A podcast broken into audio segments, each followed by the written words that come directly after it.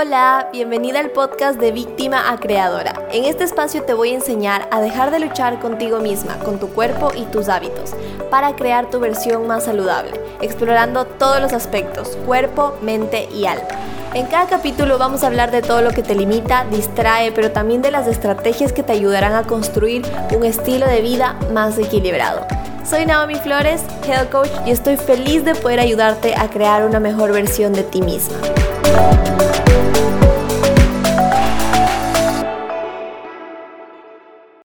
A todas, a todos, bienvenidos a otro capítulo de mi podcast. Hoy estoy súper feliz de tenerlos a todos aquí. Tengo un tema que es demasiado, demasiado interesante, que es parte de lo que siempre estamos hablando por aquí y es un tema que creo que tiene muchas dudas y cosas por resolver. Entonces hoy les traje a una invitada especial ella se llama Sara Mabla, ella es nutricionista, tiene un máster en nutrición y metabolismo y se especializa en alimentación consciente e intuitiva. Y más adelante vamos a ir hablando justamente de qué se trata la alimentación consciente e intuitiva. Pero vamos a empezar eh, primero dejando que Sara se presente y agradeciéndole por estar aquí el día de hoy para resolver todas estas dudas que sé que todos también tienen y quieren que se reafirme con respecto a estos temas. Sara, gracias. Hola Naomi, muchísimas gracias a ti por la invitación y bueno, feliz de poder compartir un poco de estos temas que es importante hablarlos, que no todo el mundo los entiende o no los conoce, entonces poderlos sacar y contarlos para que podamos tener una idea de lo que verdaderamente significan, a qué se refiere, tal vez es que yo también estoy dentro de este tipo de culturas o creencias, es súper importante comentarlos, así que feliz de poder estar en tu podcast el día de hoy. Qué lindo, sí, yo creo que es un tema, son temas que son muy, muy importantes y que no se les da tanta importancia dentro de lo que es la nutrición y todos estos temas. Entonces sí creo que es necesario empezar a ir aclarando y empezar a eh, también abrirnos a entender estas cosas que a veces pueden ser complicadas, pero que creo que sean fundamentales para empezar a construir buenas relaciones con nuestro cuerpo, con la comida,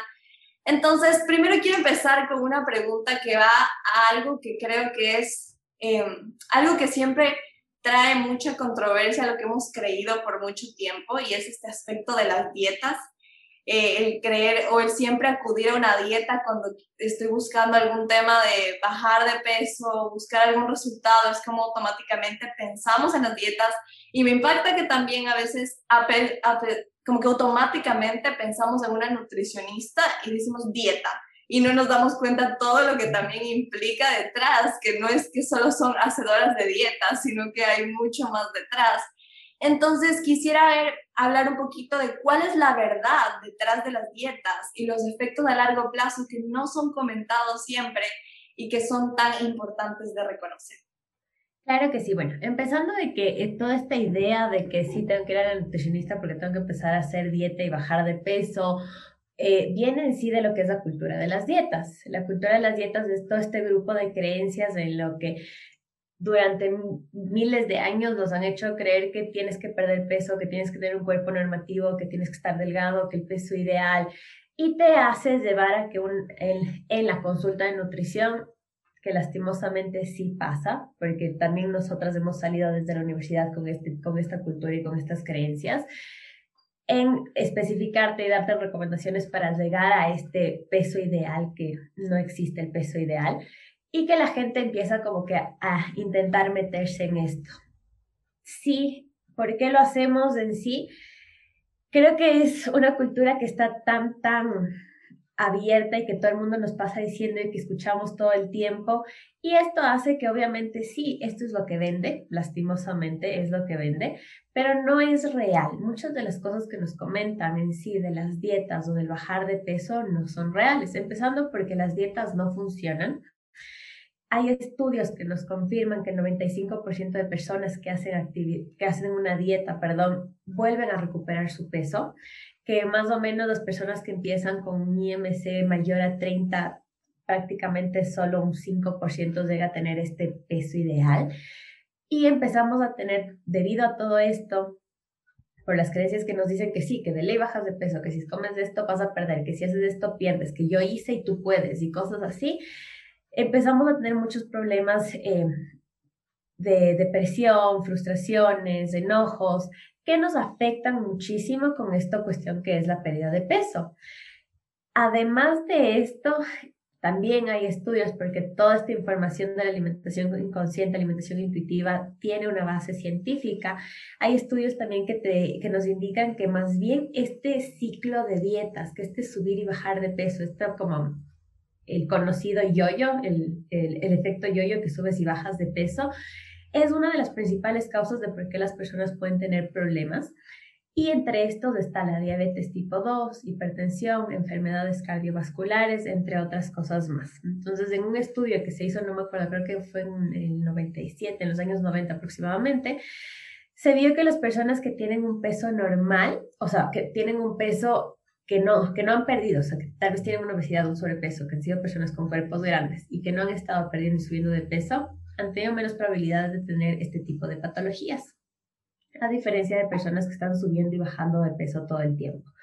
Entonces, de por sí, las dietas, al tener una restricción, al quitarnos alimentos que nos gusta, al no saber qué es lo que yo quiero comer, al, al, incluso con todo esto también vamos perdiendo nuestras señales corporales, nuestra conexión con nuestro cuerpo, no sé cuándo tengo hambre, no sé si es que ya estoy llena, la restricción hace que tengamos tal vez atracones, que tengas mayor ansiedad por la comida, miedo, culpa. Las dietas nos causan muchísimas cosas que no son lo que deberían, incluso no cumplen con el objetivo que a veces buscamos y eso es lo que nos crea mayor enojo, mayor frustración y creyendo que somos nosotros los que estamos haciendo algo mal, pero en realidad son las dietas las que están, las que no, no están bien hechas, o sea, no se hicieron para eso y por eso no funciona. Claro. Entonces yo creo que es súper loco entender que hemos visto a las dietas como una solución en nuestra vida siempre pero que en realidad tiene un efecto adverso que no es el que realmente buscamos y tiene impactos tanto para nuestra salud física como para nuestra salud emocional. Y entendiendo esto, es la pregunta de por qué se siguen promoviendo las dietas, hasta incluso por nutricionistas aún. Exactamente, como te digo, es, es lo que vende. Lastimosamente, esta es una industria que vende muchísimos millones de dólares. Y es que no estoy mal, son como 7 mil millones de dólares anuales, un número así aproximado. Por lo tanto, es súper llamativo. Eso es lo que vende. Sí, lastimosamente es lo que vende. Es lo que si es que dices pierde peso, en un mes pierdes 10 kilos, es lo que te llama la atención. Pero es porque seguimos alimentando esta industria. Es por lo que la gente sigue diciendo, porque esta industria, los mensajes que nos siguen dando de que el perder peso está bien, eh, estas ideas de que creemos que los cuerpos gordos son malos, que los cuerpos delgados son buenos, son saludables, están felices y tienen todo lo que quieren en la vida. Y con esta idea de que el cuerpo gordo es una persona que está mal, que no hace ejercicio, que es una vaga, que nadie le quiere y un montón de cosas que no tienen ningún sentido, pero que lastimosamente las creemos. Y es, es por eso que sale toda esta industria que utiliza todo esto, estas creencias para que la gente pueda empezar a, para que siga comprando, para que siga utilizando y si es que sale, no sé, el, cualquier agüita nueva, la compres. Entonces, si te ponen un agua con limón y te dicen que eso baja de peso, tú vas y la compras, por, lo que, por las creencias que tenemos. Claro, entonces es un sistema súper grande que nos tiene encapsulado en todas estas creencias, ¿verdad? Estas creencias de que si tengo un cuerpo ideal, de que si tengo un cuerpo delgado como los estándares de belleza, voy a ser feliz voy a tener salud también, porque hay este, este mito de que vamos a tener salud solo si somos delgados. Y por eso se sigue promoviendo tanto esto, porque si me he dado cuenta, normalmente la primera razón por la que alguien decide buscar a un nutricionista quizás no es porque quiero mejorar mi salud digestiva, quiero mejorar mi sistema inmune, sino más bien es quiero bajar de peso. Y es un chip que lo que entiendo es como no siempre es nuestra culpa, sino es culpa de una cultura que se ha estado alimentando de nuestras inseguridades. Totalmente, totalmente. O sea, es todo esto que nos venden de los estereotipos de belleza, hasta los estereotipos de salud se podría llamar en este caso, porque sí, creemos que el estar delgado es estar saludable y no siempre es así. Hay personas delgadas que no están saludables. Hay que tomar en cuenta y también súper importante porque cuando hablamos de este tema de alimentación intuitiva, la gente cree que estás romantizando la obesidad y que decir que eres obeso está bien que de por sí el, el término beso ya es una palabra em, discriminatoria. Eh, si, discrimina en sí a las personas y causa un poco más también de, de, miedos, de frustraciones y un montón de cosas, pero no tomamos en cuenta que todas estas cosas tienen muchos factores, factores genéticos, sociales, económicos, que hace que todas las personas tengamos cuerpos distintos. Entonces, no, no se habla de que tenemos diferentes cuerpos y que tener diferentes cuerpos está bien y es totalmente normal, sino que se habla de que tienes que ser delgado, de que estar delgado está bien, de que baja de peso, sobre todo cuando ya por ejemplo, en los países del norte que empiezan el verano, acá en la sierra también empezamos el verano, entonces la gente intenta como que perder peso para irse a la playa, para irse de viaje, para usar otro tipo de ropa que tal vez son shorts, tenos de baño y cosas así que usas cuando está haciendo verano. Y esto también hace que la gente siga utilizando y buscando esta estas formas fáciles de perder un peso en el que tu cuerpo tampoco necesita estar, porque cada cuerpo es totalmente distinto y cada cuerpo va a tener un peso distinto también. Claro, además, eh, supongo que como que bajando momentáneamente, buscando una dieta para un momento como vacaciones o verano, todo esto, como ya se ha comprobado que el 90-95% de las dietas no funcionan, significa que vas a recuperar el peso eventualmente después de haberlo perdido y vas a estar en un ciclo de sube y baja que tampoco es beneficioso para la salud en general. Exactamente, totalmente. O sea, de por sí las dietas no funcionan y creo que todas las personas lo han notado, por eso siempre siguen buscando otro tipo de dietas. Eh, a mi consulta también han llegado, una vez me llegó un paciente que me dijo, ya, esta es la última, quiero hacer, quiero hacer una dieta vegetariana porque he hecho tantas y ninguna me funciona. Entonces, sí, sigues buscando otra para ver cuál te funciona y después ya vas con la, la cetogénica y la dieta ni sé qué y la, el agüita y la manzana y bueno, y cualquier cosa, pero como no les funciona, siguen frustrándose, entonces es un una bola de nieve que nunca acaba y lo único que hace es crecer, crecer, crecer, frustrarte más, enojarte más y dañarte tu salud también. Tiene mucho sentido porque si la cultura de la dieta promueve estas dietas y, y gana constantemente de esto, si realmente funcionaran, no estuviéramos siempre buscándolas. Pero ese es el chiste, como es algo que no funciona, pero la gente está engañada al hecho de que sí funciona, siempre las está buscando para encontrar eso que no está ni siquiera en las dietas y la industria sigue ganando de eso, pero al final nosotros no ganamos porque no estamos teniendo la verdadera solución detrás de eso. Exacto, exacto. Entonces, y nadie nos cuenta este tipo de cosas porque obviamente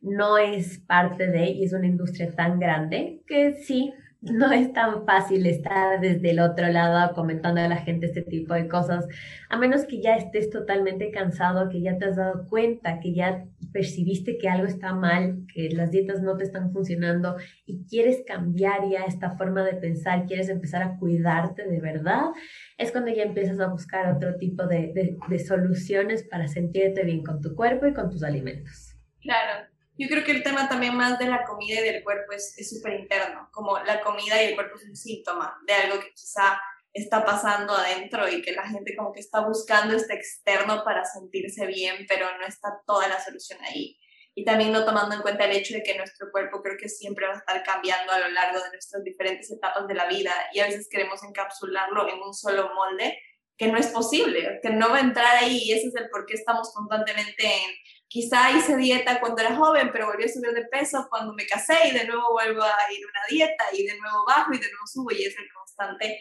que nunca termina. Y yo siento que es como que nos estamos ahogando en un vaso de agua en este sistema de creencias.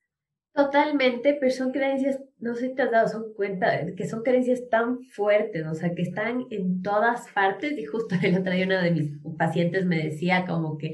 ya estoy cansada de hacer dietas y sé que estoy buscando algo más, pero creo que no sé, las redes sociales me escuchan que siempre veo como que las propagandas del antes y el después, la propaganda de hazte la manga gástrica. Y me dice, y tengo miedo y me asusta. Y obviamente te da miedo porque eso es lo que el mundo te vende, a pesar de que tú ya estás intentando buscar otra cosa y es por eso es súper difícil también salir de la cultura de las dietas, porque tú ya empiezas a cambiar otras cosas, pero de repente te sale una noticia y intentas creer que está bien por ahí y tienes que intentar parar y respirar y decir, a ver, ya estuve ahí, esto no me funcionó y seguimos empezando con lo, con lo que ya empezaste, que es toda la alimentación consciente e intuitiva. Entonces sí, es, es, es un tema bastante complicado, es súper complejo todo esto,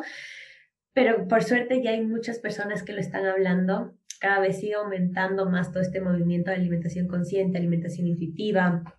y otro tipo de, de, movimientos como la salud en todas las tallas y bueno, otro tipo de cosas más que están sacando a la luz esto y que de por sí creo que últimamente ya se escucha más, se está moviendo un poco más y es algo, es algo bastante positivo. Claro, sí, yo creo que es una cultura muy, muy fuerte, tanto en el sentido del estigma que se tiene sobre el peso, que, que daña muchísimo a la gente porque es una forma de discriminación hacia la gente, como este calificarles el peso. Yo recién me, me, di cuenta porque toda mi vida crecí bajo muchas creencias y, y, se empezaron a romper cuando empecé a crecer y a darme cuenta que en serio la manera de hablar de cuerpos de otras personas también es una forma de discriminar a esas personas, que es lo que realmente se decía como la gordofobia. Eh, y es súper fuerte todas las creencias que hay alrededor de todo el tiempo diciéndoles a estas personas que tienen que bajar, pero incluso si es que bajas es como, no, ahora tienes que subir o no, tienes que tonificar o nunca es algo suficiente. Y es una cultura que constantemente está hablando y hablando y hablando en todos lados. Y yo creo que yo me he topado con muchísima gente que es como que constantemente está eh, cargando estas creencias que son súper complicadas con respecto a la comida, con restringirse. Me acuerdo que estuve haciendo un reto en TikTok de darles ideas de, variedad de comida y la gente siempre llegaba con comentarios como, no se tiene que comer tanto carbohidrato, no mezcles zanahoria con papa nunca, o no hagas eso, como que no lo de acá, o eso no se hace nunca, o nunca podría, o estás comiendo mucho, y era como constantemente una voz que está donde sea que vayamos, donde vamos, una valla publicitaria, una revista, un audio, alguien en Instagram diciendo esto. Y es difícil no pensar en todo esto cuando estás siempre alrededor. Totalmente. Por eso en sí este tema es, es bastante, como te digo, complicado. Eh, primero entenderlo, porque creces con un tipo de creencia que todo el tiempo te han dicho que tienes que perder de peso, que tienes que estar delgada, que tienes que ser así, tal, tal, tal, tal. Y empezar a intentar salirte de esto es, es complicado, como que sí nos cuesta, sí es un poco raro, no sabes qué es lo que está pasando o qué, es, qué está bien ni qué está mal, porque también el sí, el ser humano le encanta poner las cosas entre el bien y el mal. Y todo esto de subir de peso, de comer dulces, de comer hamburguesas, son cosas malas que cuando tú decides no hacerlas te sientes mal porque estás haciendo supuestamente algo mal. Pero no estás haciendo nada mal porque no tiene nada de mal. O sea, el aprender a comer, el comer dos carbohidratos en el plato puede ser una opción totalmente. ¿Por qué? Porque aprendemos también a reconocer a comer lo, según qué es lo que tú necesitas, según cuáles son tus necesidades. Y cuando aprendes a reconocer tus señales de hambre, tus señales de saciedad, las decisiones que también empiezas a tomar, lo haces direccionadas a tu cuerpo, a lo que a ti te gusta, con lo que tú te sientes bien. Y te doy otro ejemplo. Justo hoy una paciente me escribía y me decía que el otro día había desayunado una, empanada de morocho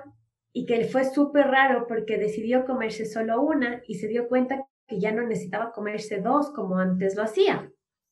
Y está súper bien porque yo nunca le dije que lo haga. O sea, dentro de mis consultas yo nunca te digo, hoy comes sol, vas a comer solo una, un pan, medio pan, no, porque no es necesario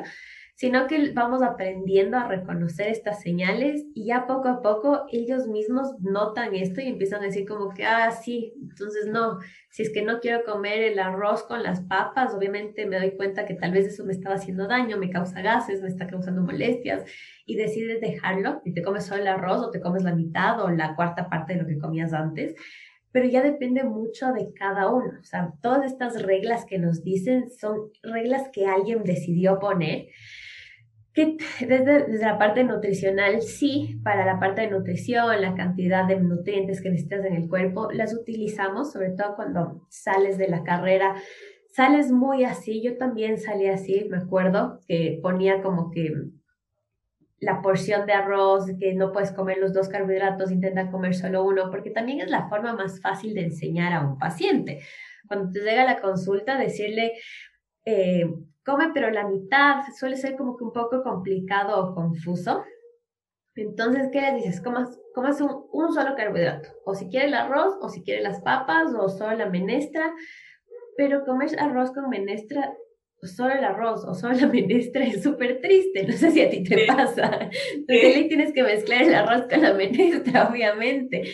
Pero ¿cómo lo haces? Ya aprendiendo a reconocer las, tus necesidades, o sea, tus señales. ¿Cuánto quiero? ¿Con qué me siento bien? Y ahí va a estar bien. O sea, esas van a ser tus porciones y esa es la, la forma en la que tú deberías comer.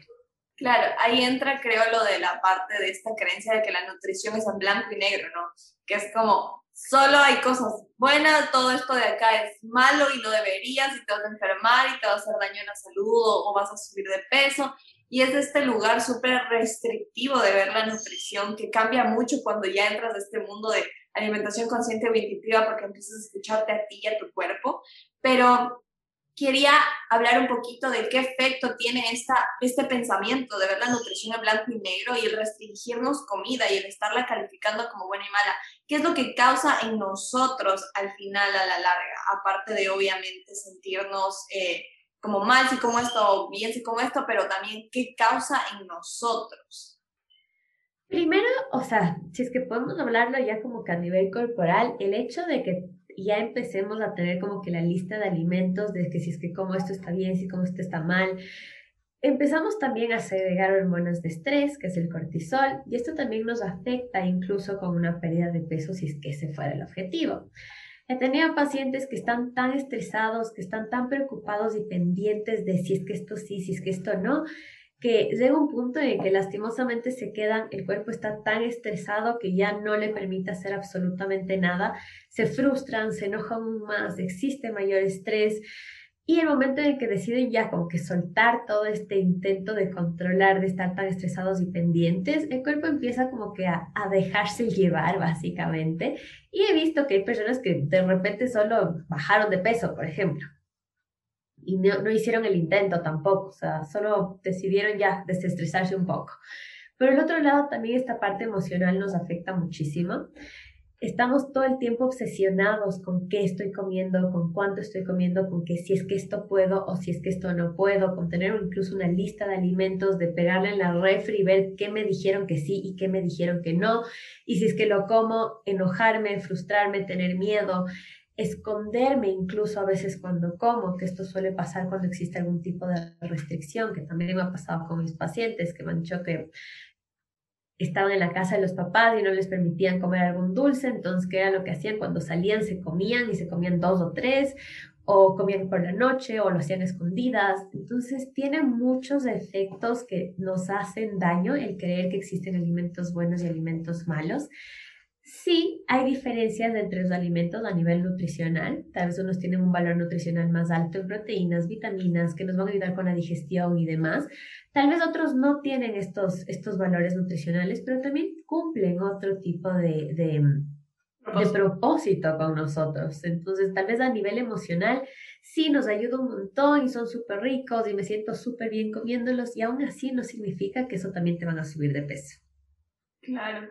Y también creo que crea este deseo mayor, como en el momento en el que nos decimos que no, es como es automáticamente en lo que más empezamos a pensar y es donde terminamos cayendo en esa mala relación con la comida, como decías tú, de esconderme para comer esto o comerlo como de más en ciertas situaciones y no mirarlo de una manera como de verdad objetiva, sino basada en este alimento no se puede y en ese sentimiento que tanto afecta física como mentalmente, ¿verdad?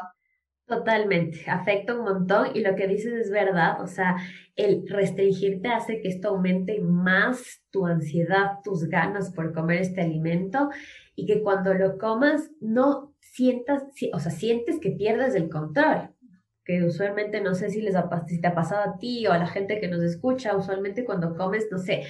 te prohíbes de los chocolates y sales un día y decides comerte un chocolate, no te comes una pequeña barrita, sino que te comes la barra completa, te comes un pastel gigante y, sigues buscando más y sigues con más ansiedad.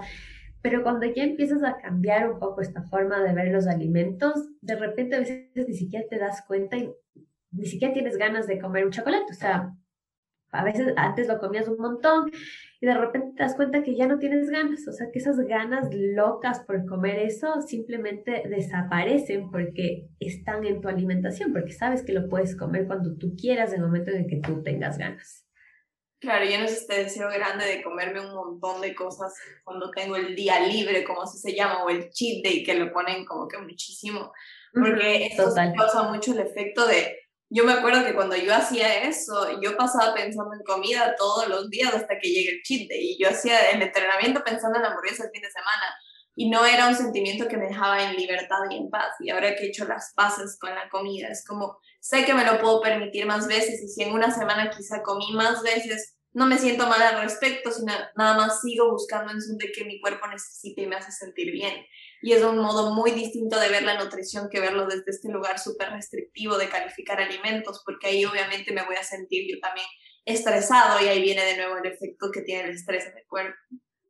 Totalmente, exacto. O sea, el restringirte pasa eso, a mí también me pasó alguna vez, cuando me restringía un montón por intentar tener un cuerpo aceptable para ser nutricionista y que la gente me crea y que puedan llegar a mi, a mi consulta, dejé de comer un poco de cosas, así un montón de ejercicio. Y en el día, en el cheat day, lo que hacía era pedirme una pizza y comerme una pizza yo sola completa. No, no, no creo que llegaba la familiar, pero sí era la mediana que me comía yo solita.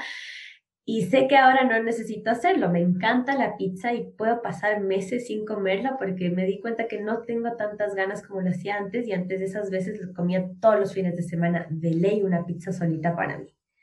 Claro, y nos lleva a buscar mayor proporción de la que haríamos normalmente. Entonces, el buscar un, un, enfoque más intuitivo, más consciente, nos permite elegir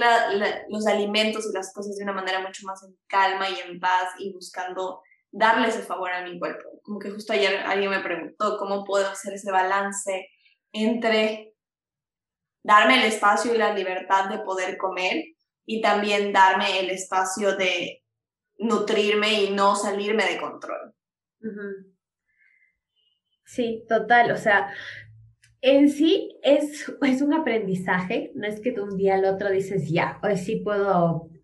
controlar todo y estar súper bien, sino es un ir aprendiendo a reconocer todas tus señales, a reconocer cuando tienes hambre, a reconocer cuando ya estás saciada, a identificar tu hambre emocional también, a identificar esta policía de dietas que está en nuestra cabeza diciéndote esto sí, esto no, esto cuidado, esto te engorda, esto, puedes comer, esto come más, esto come menos. Son un montón de cosas en que va a llegar el punto en el que cuando ya empiezas a sentir, a identificar todo esto,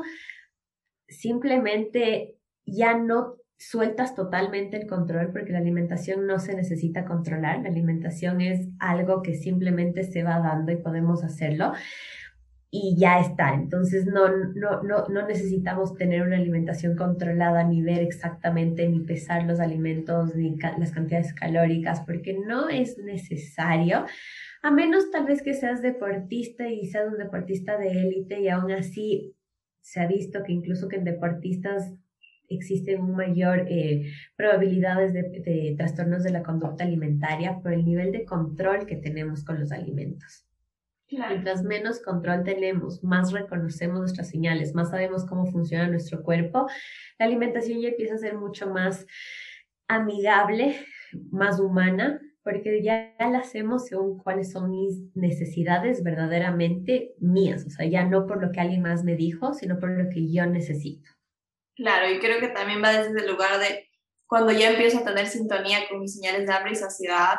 puedo realmente saber qué le hace bien, o sea, qué me hace bien, qué me hace sentir bien y qué no me hace sentir bien y tomar decisiones en son de eso, como de cómo me hace sentir la comida, porque a veces como puede haber algo que nos caiga mal y siempre lo comemos y no, como que ahí vendría un masoquismo de estarme comiendo algo que sé que me está haciendo mal, entonces es conciencia de cómo me hace sentir la comida y cómo me está cayendo esta comida en general.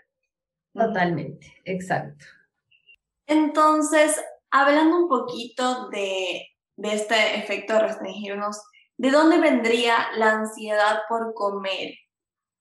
que tiene realmente la gente? Siempre es como, tengo ansiedad por comer, tengo ansiedad por comer, y a veces es como, me la quito tomando agua, me la quito comiendo chicle, pero realmente no está yendo a la raíz. Entonces, ¿de dónde viene y cuál es el abordaje que se debería tener?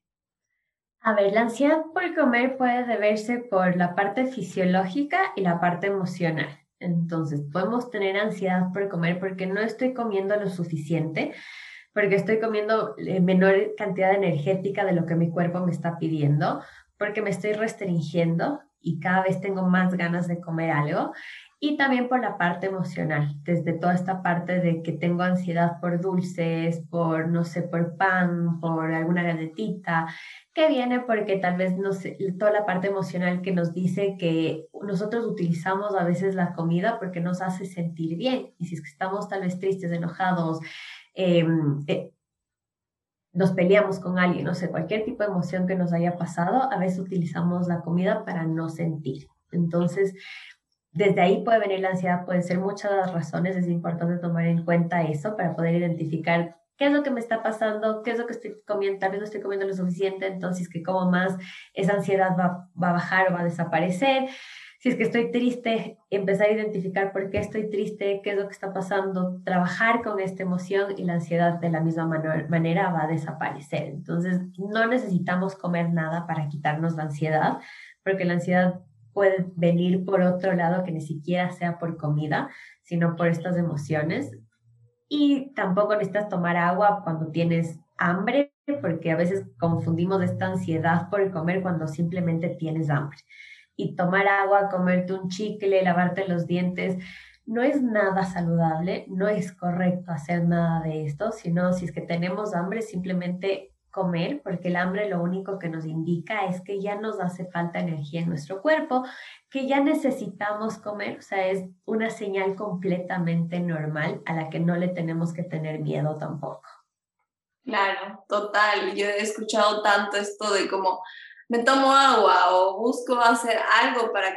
para sacarme la ansiedad de encima, pero la ansiedad tiene una raíz mucho más profunda y es importante que todos podamos darnos ese espacio de identificarla. Y creo que con todo lo que hemos hablado, vendría mucho la parte de la alimentación intuitiva. Realmente, ¿cómo la podemos describir de una manera mucho más simple? Y realmente esta alimentación intuitiva, ¿es para todos o no es para todos? A ver, la alimentación intuitiva es prácticamente el empezar a alimentarte según tus necesidades desde esta manera intuitiva, el no tal vez pensándolo o con miedo, sino simplemente ya reconocer desde la alimentación consciente, desde el mindful eating, que es aprender a reconocer tus señales, a estar presente, a estar aquí ahora en tu momento cuando tienes hambre, identificar todo esto, para que puedas decidir qué es lo que quiero comer y ya con eso poder ya tú tomar tus decisiones de qué es lo que necesitas, qué es lo que te hace falta, qué es lo que te gusta y, y poder ya trabajar desde ese punto. No lo hacemos desde esta manera tan como pensando de que comas, eh, no sé, la típica porción del plato que es la mitad de vegetales, una cuarta parte de carbohidratos, otra cuarta parte de proteínas, porque no siempre es así para todos. O sea, esa es como que una recomendación que se hizo muy general, pero no todos la necesitamos de esa manera. Entonces, tranquilamente podemos empezar a reconocer que tal vez, por ejemplo, yo en las noches, sobre todo acá en Quito, que hace frío, los días que hace mucho frío, yo en las noches no como ensaladas porque no se me apetece, simplemente no me gusta y me pasa, y me di cuenta que me pasa algo parecido con las frutas. Yo en las noches no como cosas frías porque en serio no me da ganas. ¿Qué hago? Empiezo a identificar que me gusta y me di cuenta que sí, me gustan los vegetales cocidos, entonces me hago más ensaladitas como salteadas, cocinadas, al horno, o simplemente no como y sé que no va a pasar nada, porque si es que un día no comí ensalada, o sea, está bien, porque usualmente sí, como en el, a veces en el huevo cuando me hago con vegetales o en el, en el almuerzo como más ensaladas. Entonces, es eso, aprender a identificar en qué momento está tu cuerpo queriendo comer algo más, en qué momento me dio ganas de comerme un pastel de chocolate, que si es que incluso en estas fechas que son, por ejemplo, de los cumpleaños, que mucha gente dice, no, es que mi cumpleaños piqué un montón porque pasé comiendo. A veces no siempre quieres comer todo eso, pero lo haces porque como es tu cumpleaños y hay pastel y hay papas y todo, es como que ese día te das permiso, pero los demás días no. Y por eso a veces, no sé si a ti te ha pasado, pero a mí sí alguna vez me pasó, que llegaban esas fechas y yo comía todo lo que podía y después pasaba como que súper empachada, me dolía el estómago, o sea, todo mal. Y después ya como poco a poco vas entendiendo, porque nuevamente esto es un proceso, es algo que lo vas aprendiendo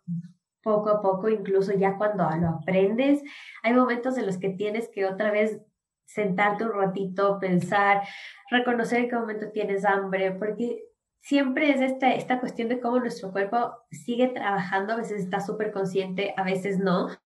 Y cuando no estamos conscientes es cuando empezamos a intentar comer cualquier cosa, pero después ya reaccionas, dices, ah, ok, no, este día estuvo bien, no significa que nada de lo que hagas supuestamente mal está mal. O sea, si es que un día ya sabes de alimentación consciente, sabes de alimentación intuitiva y comiste un poco más de lo que tu cuerpo te permitía, te sientes un poco mal, eh, te sientes inflamada todo el estómago, estás incómoda por todo lo que comiste, no significa que está mal, sino que es empezar a reconocer qué fue lo que pasó en ese día, tal vez estuviste un poco no sé, viste a tu familia en muchísimo tiempo, te emocionaste, decidiste comer un montón y ya fue, o sea, solo fue ese momento, al día siguiente continuamos con todo, entonces es también un trabajo con esta parte de la autocompasión con nosotros, que la autocompasión se utiliza muchísimo cuando empezamos a trabajar con alimentación intuitiva, porque aquí no hay culpables, aquí nadie está juzgándote nada, porque sabemos que estamos aprendiendo y es un aprendizaje constante todo esto.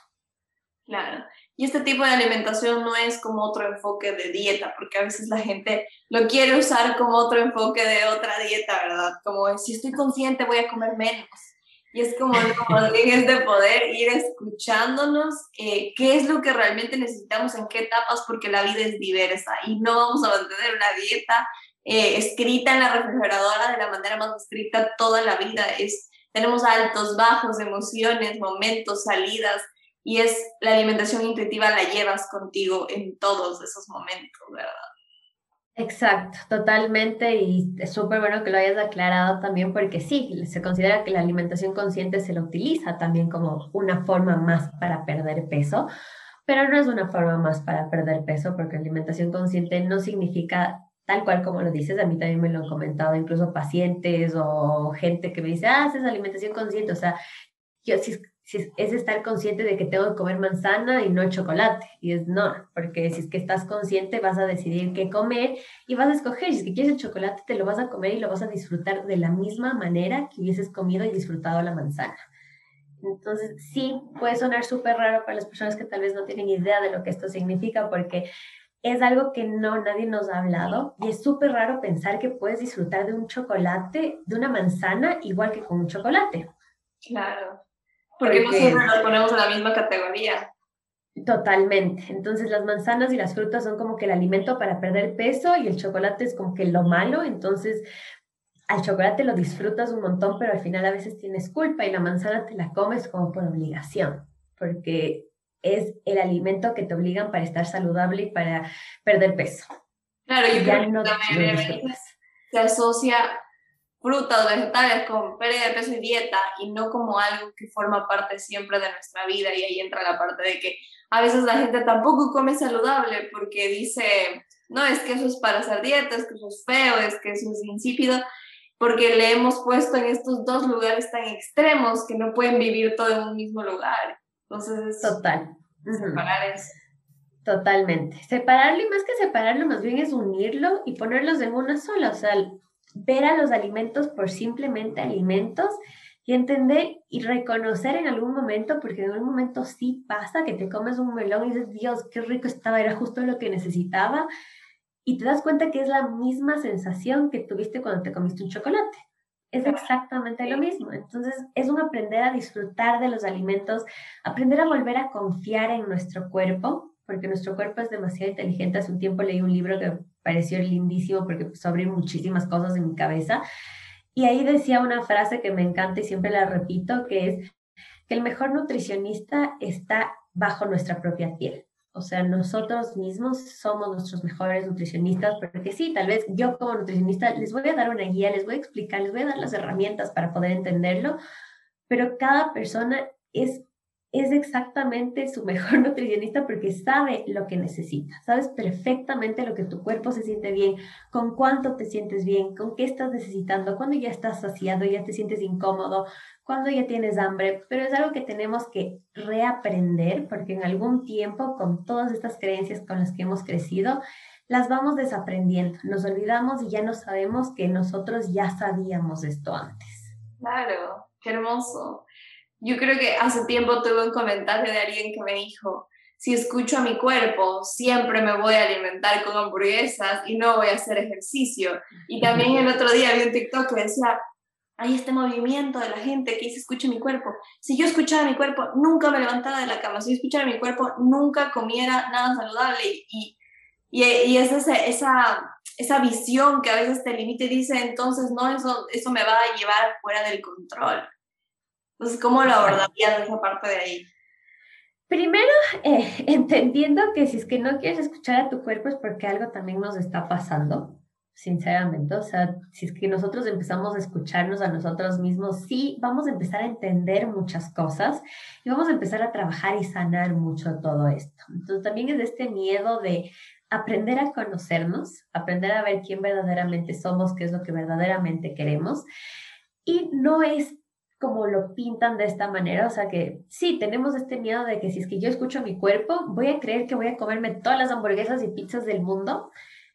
Incluso a veces pasa dentro de la alimentación consciente intuitiva, la alimentación intuitiva, perdón, hay, un, hay una, una parte que es el darte el permiso incondicional de comer y cuando recién sales de la cultura de las dietas con todas estas creencias de que no puedo comer chocolates, no puedo comer helados, lo primero que vas a hacer va a ser comerte todos los chocolates, todos los helados, todas las hamburguesas que puedas, desesperadamente porque es nuestra forma de reaccionar como seres humanos. Pero vas a la cara de la jaulita. Ajá, sí, o sea, vas a intentar comer todo, porque es lo que tu cuerpo te dice, porque tu mente te está diciendo eso, porque ya hemos estado tan restringidos tanto tiempo con no, esto no puedo, con esto no, que si es que alguien te dice, anda, come todo lo que quieres, lo primero que viene a tu cabeza es como un, todo lo que no te permitiste comer. Pero vas a llegar a un punto que te vas a cansar, te vas a dar cuenta que no te hace daño y toda esa desesperación por comer todo eso va a empezar a bajar. Entonces, en la alimentación intuitiva existen varios pasos y este es uno, empezar a enseñar a la gente que puedes ir, salir y comer todo lo que quieres, ver cómo se van sintiendo y la parte de enseñarte ya con todo lo que necesitas, cuáles son tus necesidades nutricionales, de empezar ya a trabajar a que puedas empezar a balancear y que tengas variedad en tus platos, es como un último paso, porque si es que no tenemos una buena relación con los alimentos y enseñarte de una, de a que comas frutas, a que comas más vegetales, sigues creando esta creencia de dietas todavía en tu cabeza, que es, ah, sí, entonces sí, debo comer más frutas, sí, debo comer más vegetales, porque me ayuda a mi cuerpo y ni sé qué, pero sigue con esta idea que todavía estas creencias que todavía no las sacamos y con un poco de miedo de todos los alimentos. Entonces, bueno, en sí yo en la consulta sí les doy una guía inicial,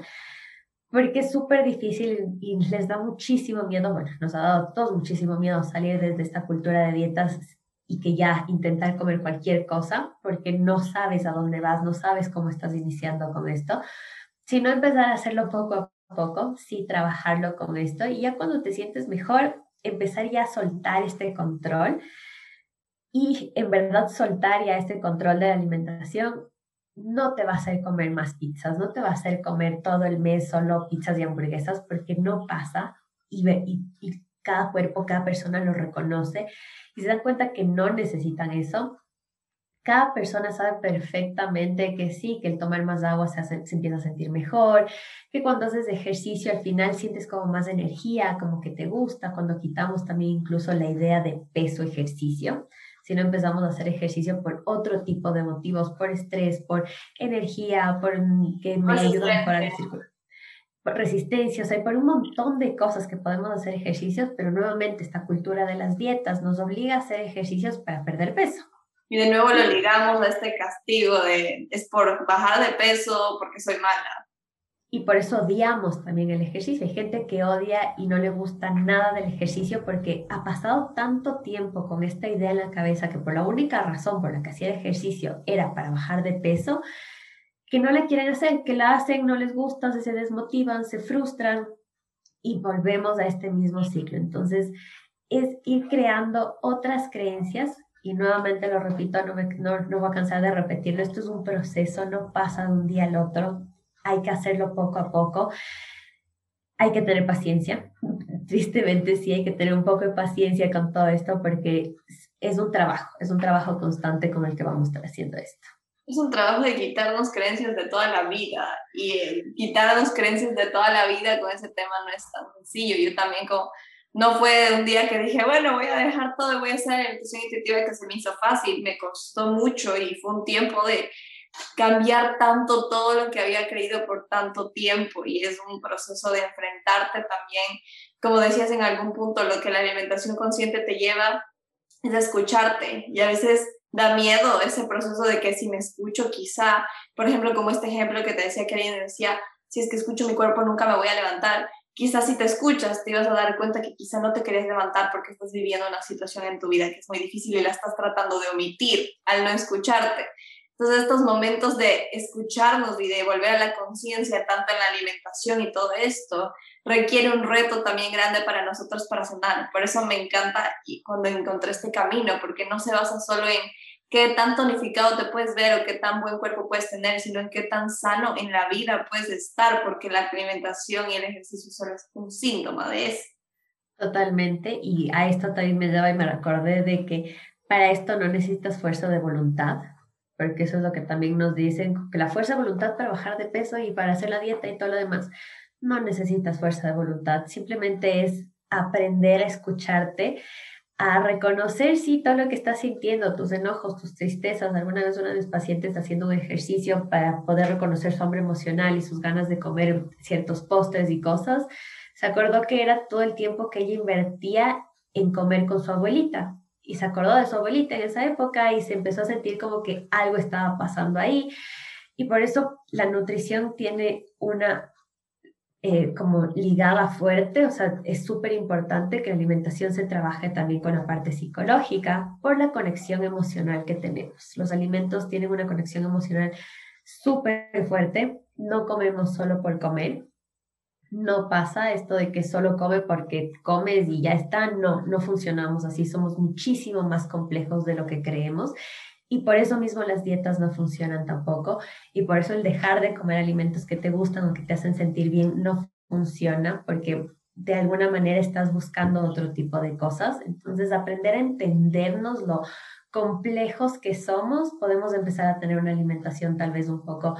distinta y que eventualmente se va a adecuar a lo que nosotros necesitamos, a que sea balanceada y ser balanceada tampoco significa que sea solo frutas, vegetales, carnes, proteínas magras y carbohidratos complejos. Balanceada significa que puedas comer e incluir todo lo que te gusta, incluyéndote una pizza, una hamburguesa o un chocolate, sin sentir este miedo, sin sentir esta culpa y que tampoco sientas esta restricción que a veces nos podemos poner. Claro, es súper importante porque todo lo que viene de la cultura de la dieta como tal es tan solo físico, como solo está pensando en la parte de afuera eh, y no se va toda esta parte interna. Como tú decías, es importante hacer un proceso de terapia quizá cuando uno está pasando por todo esto, porque se van a revelar muchas cosas que quizá uno haya estado omitiendo. Como que yo siempre he dicho, y es algo que yo experimenté, que el a veces querer controlar nuestro peso y nuestro cuerpo es símbolo de que quizá nos sentimos en descontrol en otras áreas de nuestra vida. Entonces, todo es como, se da como un síntoma de esto o lo otro. Y creo que es súper importante entenderlo como en cualquier peso en el que estemos, porque a veces creo que se enfoca también en solo las personas de mayor peso, a veces con estos temas, pero creo que aplica absolutamente para todos. Es de entender que el cuerpo que tenemos hoy debemos darle el respeto, porque siempre hay un estándar para algún cuerpo. Si estás muy delgada, tienes que subir. Si estás con más peso, tienes que bajar. Entonces siempre es un parámetro de algo que tienes que hacer, pero quizá a veces decidimos hacer estas cosas por buscar una valoración, como que, que alguien nos valore o, que, o sentirnos queridos, y eso va mucho más allá de solo la comida, eso va más allá de Sí, exactamente. Eh, esto también, la alimentación intuitiva, la alimentación consciente también es un a reconciliarte con tu cuerpo, a respetarlo y aceptarlo. Y nuevamente el aceptarlo no significa simplemente dejarlo ser y comer todo lo que sea, sino al aceptarlo y al empezar a cuidar de ti.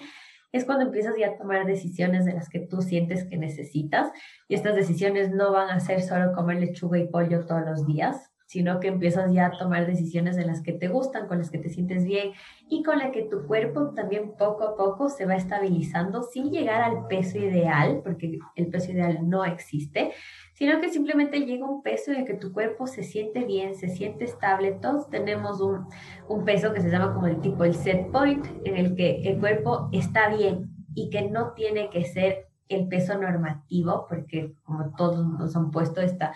este, estos cuerpos normativos, a veces no tiene que ser porque somos distintos y está bien, es parte de nuestra humanidad. O sea, tenemos un iris y huella digital completamente distintas a todo el mundo, pero buscamos que el cuerpo sea parecido a todos.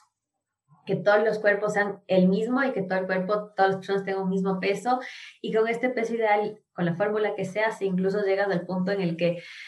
te hacen creer que todas las personas de 30 años que midan unos 50 tengan que pesar 45 kilos porque así es como se hace la fórmula y no es real porque no funciona. Somos genéticamente distintos, nuestras composiciones del cuerpo son distintas, cómo vivimos son distintas, los privilegios que tenemos son distintos, o sea, no, no podemos parecernos y no podemos tener un cuerpo igual a la, a la revista que hemos visto o a las redes sociales de las que vemos. Claro, claro, este estándar de cuerpo que nos han vendido realmente no es, no es válido para todo el mundo. En cualquier caso, sea que seas muy delgada, sea que tengas más peso, en cualquier caso seguimos entrando en este ciclo donde tenemos que llegar a un estándar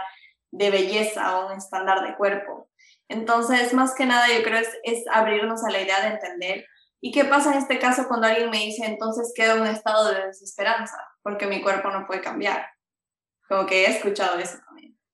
Sí, o sea, es también ir trabajando en que posiblemente tu cuerpo llegue a cambiar, porque no sabemos, o sea, con alimentación intuitiva no vendemos peso, o sea, no va, tal vez no bajes de peso, tal vez sí, tal vez llegues a mantenerte y posiblemente a veces hasta llegues a subir, porque es lo que tu cuerpo estaba necesitando ya con todos los, los nutrientes, con todos los alimentos, con el ejercicio que hacías. Y sí, seguro que nuestro cuerpo cambia, porque nuestro cuerpo está cambiando todo el tiempo.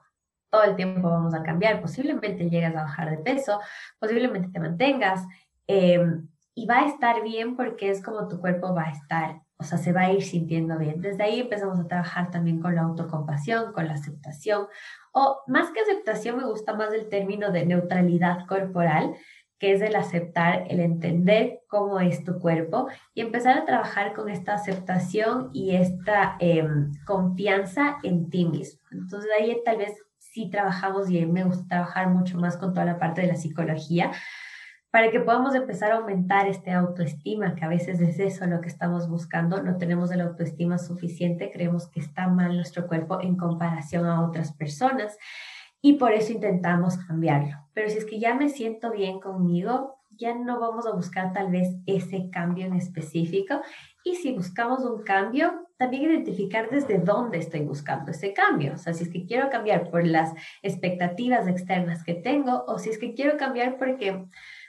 tal vez me dio ganas o porque, no sé, eh, creo que sería tal vez como un objetivo para mí ahora, ver cómo me siento, sin esperar algo muy como,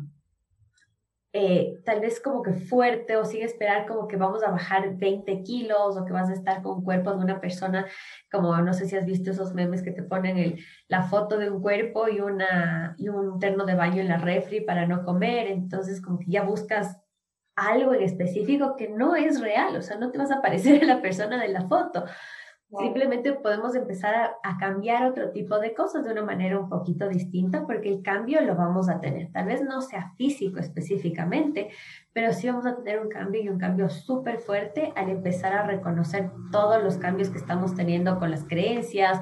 con reconocer nuestras señales corporales, con identificar cómo mi cuerpo se está sintiendo, que son cambios importantes también.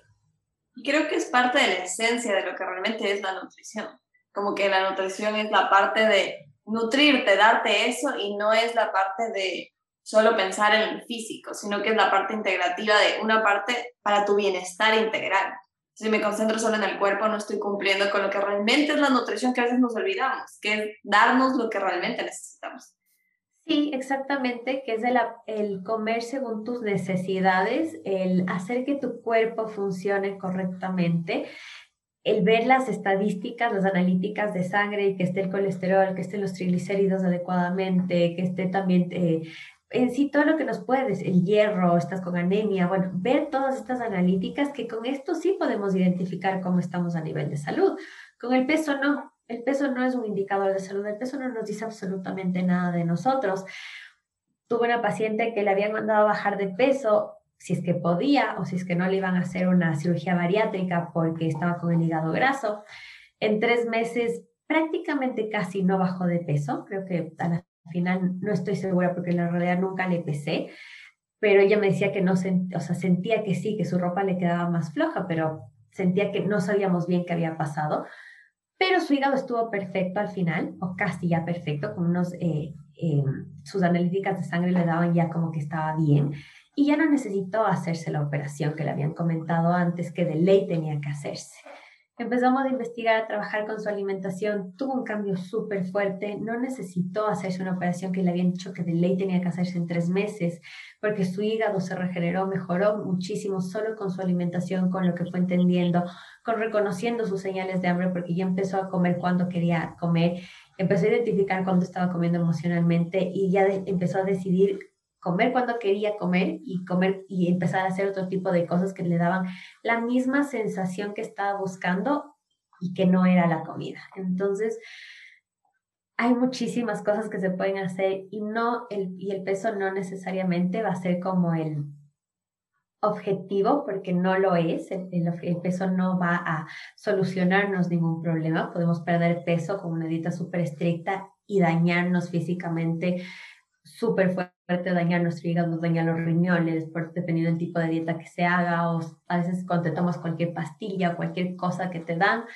puedes llegar a ser hasta peligroso incluso.